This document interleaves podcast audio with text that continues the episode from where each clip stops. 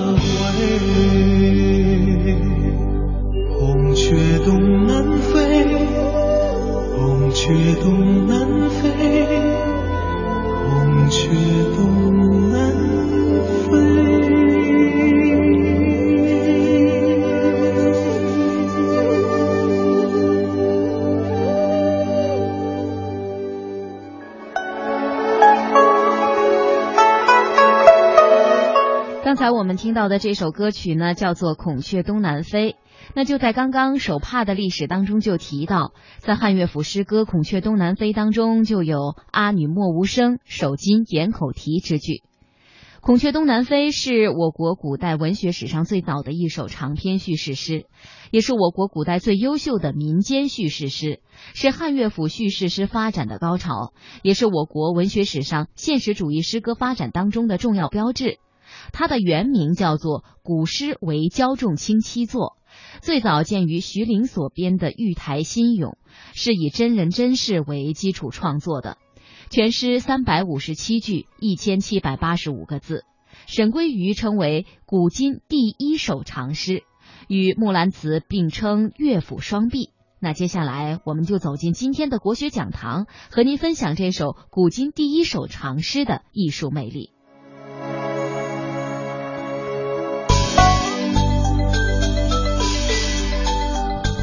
讲中华文化精髓，到华夏文明内涵，分析历史与现实的源流传承，洞悉哲理背后的人生。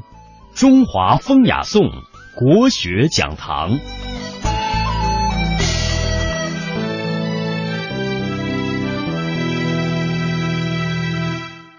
这首诗前有一则小序，序文是：汉末建安中，庐江府小吏焦仲卿妻刘氏，为仲卿母所遣，自仕不嫁，其家逼之，乃没水而死。仲卿闻之，亦自缢于庭树，时人伤之，为时云耳。小序写得极为简洁，把时间、地点、人物、情节都已记载得十分清楚。《孔雀东南飞》以焦仲卿和刘兰芝的爱情悲剧为中心线索，成功的塑造了一对具有坚贞爱情、敢于反抗封建礼教的古代青年男女的形象。他们的被逼致死，是对罪恶的封建制度血泪的控诉和批判。诗的开头两句是托物起兴，孔雀东南飞，五里一徘徊。徘徊，来回的走，是心中犹豫不决的一种表现。这两句是说，孔雀向东南方向飞去。每飞五里，就徘徊盘桓一阵，以鸟起兴，这是古代民歌的传统手法。用“孔雀东南飞”起兴，作为全诗的开头引子，就像一出正剧的序幕，烘托出一种缠绵悱恻的悲凉气氛，引出夫妇生离死别的爱情故事及其相关的人物形象。序幕之后，情节立即展开，并径直推出两位主人公的形象。在这对年轻夫妇的房中，刘兰芝正向她的丈夫府吏焦仲卿诉说着自己心中的痛苦。她首先隶属了自己从小受到的良好教养：十三能织素，十四学才艺。十五弹箜篌，十六诵诗书，十七为君妇，心中常苦悲。接着埋怨丈夫不常回家，使自己留守空房。最后谈到经常受婆婆的虐待，鸡鸣入鸡之，夜夜不得息。三日断五匹，大人顾闲迟。尽管劳作极为勤勉，婆婆还是顾闲迟，说明婆婆存心挑剔。兰芝感到，在这样的家庭里，自己这个媳妇实在难当，于是她甘愿忍受被屈遣的侮辱和同丈夫分离的痛苦。自请回家。我们看到这首诗没有从婆媳间日渐形成矛盾写起，而是以兰芝不堪忍受婆婆虐待而自请回家作为情节的开端。笔墨是极为经济俭省的，剪裁是颇为精当的。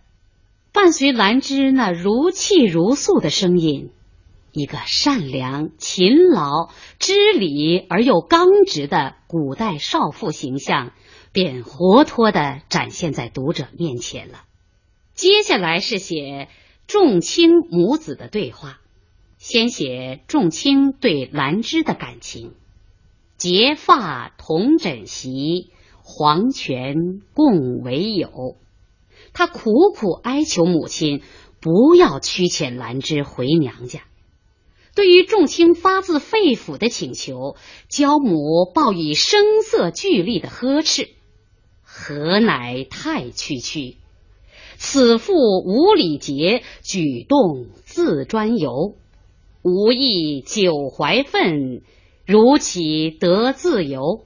还说修遣兰芝以后，可以娶东家一个体态可爱的贤淑女子。在封建家长制这座威严的大山下面，仲卿尽管也福为长贵，但终于压抑不住心中的悲愤，以终老不复娶表示了对母亲的反抗。当然，这就招致了焦母更为严厉的斥骂：“小子无所谓，何敢助父语？吾以施恩义。”会不相从许，相从许，偏指焦母不答应仲卿的要求，就是说你的要求是绝对办不到的。仲卿母子的堂上对话是作者精心设计的一场争辩，这场争辩不仅急剧的推进了故事情节，而且通过人物语言初步展示了仲卿母子各自的性格。特别揭示了焦母的冷酷专横。仲卿在母亲面前虽然表明了对兰芝的态度，然而他毕竟无法抗拒封建礼教，只好回到自己房里向兰芝哭诉，让兰芝暂且委屈自己，先回到娘家避一避，自己也暂且回到府中办公室，以后再设法把她接回来。在这里，作者写出了仲卿性格中软弱的一面。他比兰芝较少刚气，封建伦理对他的影响比较深，因此在母亲和爱妻的冲突中左右为难，一筹莫展。通关全诗，仲卿的话不仅展示了他性格发展上的层次，而且为对比兰芝倔强刚毅的性格特点起了很好的衬托作用。相比之下，兰芝清醒的认识到，婆婆同自己的矛盾是水火不相容的。她对丈夫说：“奉事寻公母，禁止敢自专。昼夜勤作息，临平迎苦心。未言无罪过，供养足大恩。仍更被屈遣，何言复来还？”尽管她孝顺、勤劳、辛苦，最后还是被驱遣。因此，他认为已经谈不上将来再回来了。接着，他主告众卿，自己相连内的种种东西用来迎娶新人是不合适的，快把他们送给别人吧。从今以后，我们再也没有见面的机会了，只是永远不要忘了我。兰芝的这段话写得十分精彩，在夫妇离别的前夜。众卿尚且哽咽不能语，而兰芝却并没有儿女情长的挥泪哭别。对丈夫，她不失温柔；对婆婆，却不抱任何幻想。这些都显示了她刚直不屈的性格特征。至此，作者写了三个不同场面的三组人物对话。长于对话描写本是乐府民歌的特点之一，《孔雀东南飞》是长篇叙事诗，因而这一特点更为突出。三组对话不仅写出了故事的发端发展，推进了情节的展开，而且生动的刻画了兰芝、重亲娇母这几个主要人物鲜明的性格特征。兰芝就要离开焦家了。一大早，她便穿着打扮起来。鸡鸣外玉鼠，心腹起严妆。着我绣家裙，事事四五通。足下蹑丝缕，头上戴帽光。腰若流纨素，耳着明月当。指如削葱根。口如含珠丹，纤纤作细步，精妙世无双。作者用排比的句式，不惜浓墨重彩，描绘兰芝离开焦家当天的种种打扮，不仅意在通过声调和色彩美来突出她的容貌美，而且意在刻画人物的心理活动，丰富人物的性格。兰芝忍受屈辱，准备离开焦家的时刻，他的举止是多么端庄，他的仪态是多么从容，他的心情是多么镇定。兰芝严妆完毕，上堂拜别婆婆，并和小姑告别。她对婆婆的怒不止，既不落泪，也不分辨，表现了她良好的家教和修养。坚强的兰芝在婆婆面前不肯掉落一滴眼泪，但在和她朝夕相处的小姑面前却泪落连珠子，表现了她的心地善良。接下来写兰芝和众卿的分别：府吏马在前，心腹车在后，隐隐和田田，聚会大道口。下马入车中，低头共耳语。事不相隔清，且暂还家去。吾今且赴府，不久当还归。是天不相负，心腹为府吏。感君区区怀，君既若见路，不久望君来。君当作磐石，妾当作蒲苇。蒲苇韧如丝，磐石无转移。我有亲父兄，性行暴如雷，恐不任我意，逆以兼我怀。举手长牢牢，二情同依依。隐隐甜甜都是车子行走的声音。区区怀，钟爱专一的心意；见路，收留的意思；亲父兄，这里偏指兄，就是刘兰芝的哥哥。逆以兼我怀，违背我的心意，使我的感情受到煎熬，牢牢忧愁难舍的样子，依依恋恋不舍的样子。众卿在大道口送别兰芝，二人立下互不背弃对方的蒲苇磐石之誓。蒲苇和磐石生动的比喻了他们爱情的坚韧和笃厚。作者又借兰芝之口交代了他的哥哥也是一个如同焦母一样的人。他告诉众卿，事态恐怕不会如意，这就为下文的情节发展做了铺垫，起承上启下的纽带作用。举手长牢牢，二情同依依，运用叠词状写众卿兰芝的依恋不舍。它像一幅生动的人物剪影，富有很强的感染力量。兰芝回到娘家以后，不过十余日，县令就派媒人来说亲，遭到拒绝。继而太守又派媒人为自己的儿子提亲。这两次提亲，从侧面表现了兰芝的貌美和贤惠，也证明了她被休弃的无辜。在太守迎亲的当天，兰芝举身赴清池，众卿自挂东南枝。他们用生命实现了蒲苇磐石的誓言。这个悲壮的结局具有震撼人心的力量。他告诉我们，封建礼教制度摧残年轻一代的幸福，必然会激起反抗。焦仲卿、刘兰芝的死，则是他们在当时具体情况下所仅能采取的反抗手段。